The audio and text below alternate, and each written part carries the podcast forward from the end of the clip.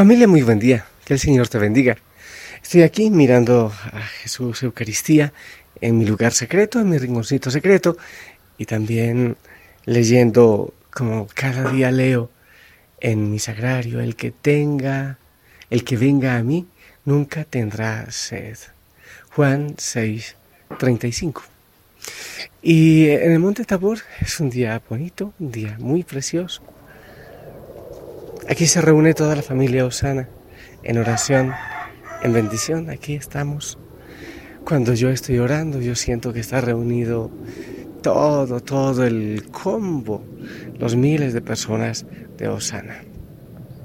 Yo le pido al Señor que estés muy bien, que al inicio de esta semana Él te bendiga, te acompañe en todo lo que harás, que sientas realmente la bendición del Señor. Por ahí hay algunas aves que están cantando.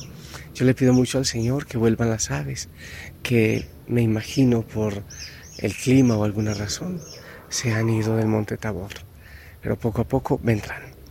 Muy bien, te invito a despertar, a desarrugarte, a estirar tu cuerpo, abrir tu mente, abrir tu espíritu, a disponerte para la obra del Señor en tu vida en este día, en esta semana.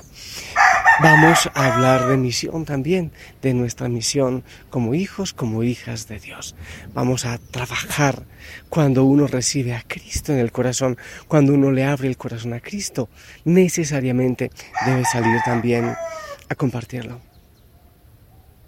Vamos a leer la palabra del Señor. Hoy se proponen dos lecturas en distintos casos. Yo voy a compartir una de Lucas contigo, que también propone la liturgia es eh, de Lucas capítulo 4, versículo del 16 al 30. Y dice, llegó Jesús a Nazaret, donde se había criado. Según su costumbre, entró en la sinagoga un sábado y se levantó para hacer la lectura. Le entregaron el libro del profeta Isaías y al desenrollarlo encontró el pasaje donde está escrito. El Espíritu del Señor está sobre mí porque me ha ungido para anunciar la buena noticia a los pobres. Me ha enviado a proclamar la liberación a los cautivos, a dar vista a los ciegos, a libertar a los oprimidos y a proclamar un año de gracia del Señor.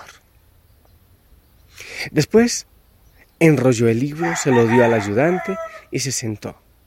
Todos los que estaban en la sinagoga tenían sus ojos fijos en él, y comenzó a decirles, Hoy se ha cumplido ante ustedes esta profecía.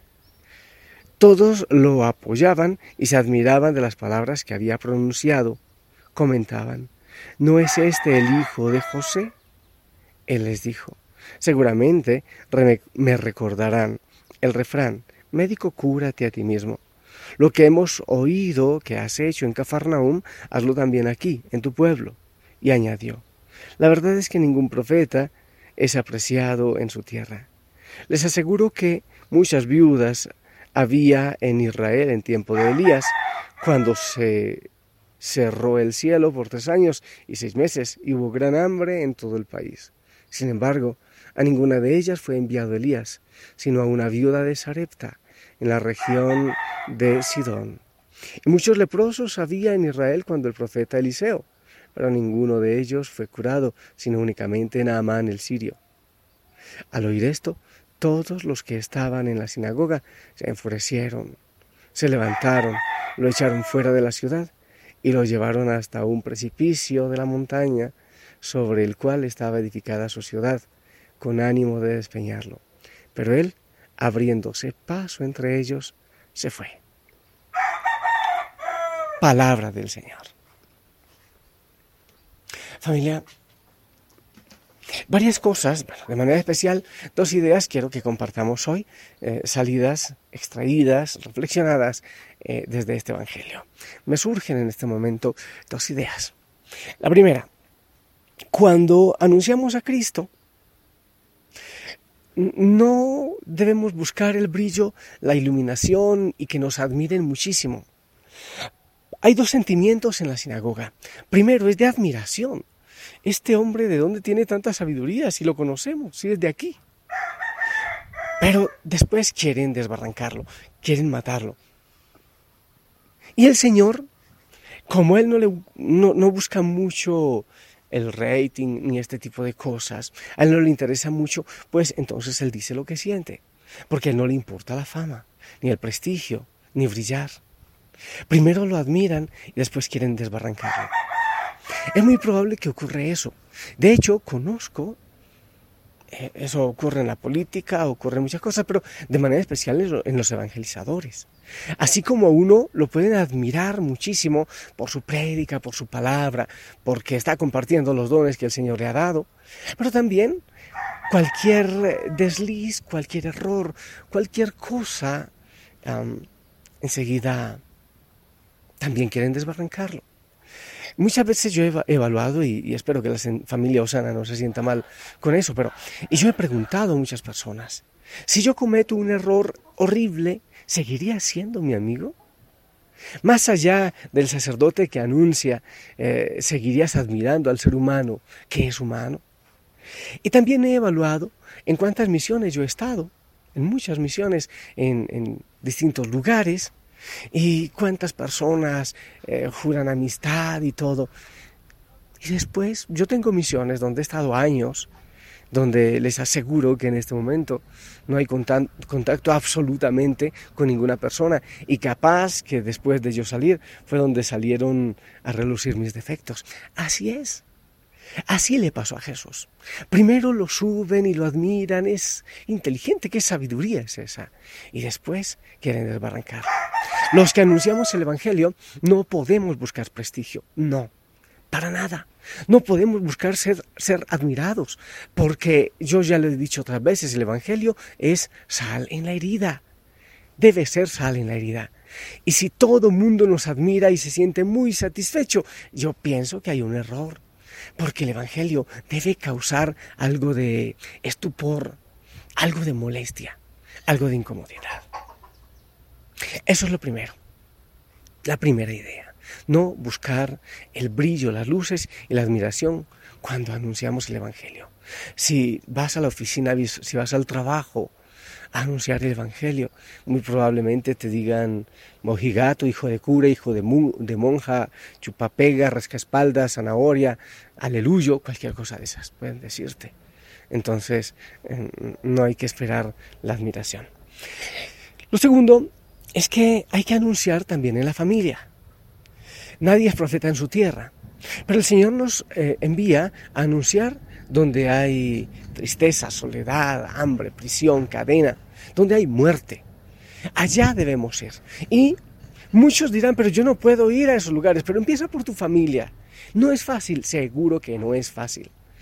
Eh, y un consejo, no empieces con mucha retajila, predicación y discursos morales y teológicos. Empieza con testimonio. Empieza a sonreír, empieza a mostrar que el Señor a ti te da gozo, felicidad, plenitud.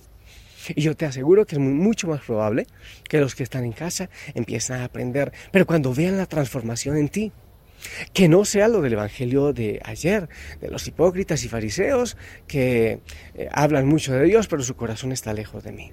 Hay que empezar por acercar el corazón. Cuando sea necesario, se abren los labios, pero escucha cuando sea necesario. La primera evangelización se da con el testimonio de vida, con el gozo. Yo sé que no es fácil. Ajá, si eres muy renegón, ya lo pensaste. Sí, es verdad. Ah, no van a creer en ti, te han creído medio bruto. Es probable que sí. Empieza a dar testimonio. Empieza sin hipocresía a demostrar lo que el Señor está haciendo en tu vida. El Señor Jesucristo me envía a mí y te envía a ti. Y desde el día del bautismo, desde que te chorrearon agüita por la cabeza, ese día ya fuiste enviado a anunciar la buena nueva, a romper cadenas y a liberar. El mundo necesita de eso y no ha dejado de necesitarlo y no dejará de necesitarlo. En tu misma familia hay muchas personas que tienen cadenas. ¿Te da temor? Sí. Es mucho más fácil fuera, seguro, porque no te conocen porque posiblemente no conocen tus resabios y caprichos. Pero hay que empezar por allí. Estoy seguro que también en tu familia hay opresión, hay cadena. Estaba recordando ahora mientras iba despertando Alguna vez yo siendo un muchacho me fui a un estadio, sería, donde se presentaban, creo que Guns N' Roses, que en ese momento era el grupo así más metalero y raro. Y los jóvenes eh, entraban y yo los veía todos uniformados, a mí también me gustaban esas cosas. Eh, todos peinados de punta, chupemango, ¿cómo se llama eso? Langolamido, no sé cómo se llama, eh, maquillados de la misma manera, vestidos de la misma manera, de negro, todos uniformados. Y al salir era una histeria impresionante. Esperaron como cinco horas, algunos más horas para estar en ese concierto. Todos saltaban al mismo ritmo, todos hacían los mismos movimientos. Entonces le pregunto a algunos de ellos, ¿por qué te gusta el concierto? Me dice, porque me siento libre. Yo pensaba en mi interior libre. Sí, me siento único, me siento irrepetible. Y todos eran uniformados. En el mundo hay muchas cadenas, en la familia hay muchas cadenas. Seguramente allí en tu casa hay mucha cadena, hay mucha muerte. El Señor también te envía a ti, aunque te critiquen, a dar vida. Dos mensajes del Evangelio para este día. El primero, no busques admiración cuando evangelices. Cuando hables del Señor, no busques que te admiren, porque es muy probable que primero te aplaudan y después te condenen, como a Jesús. Y lo segundo, empieza por casa. Sí, es difícil, claro, pero no te olvides que no hay que buscarlo fácil.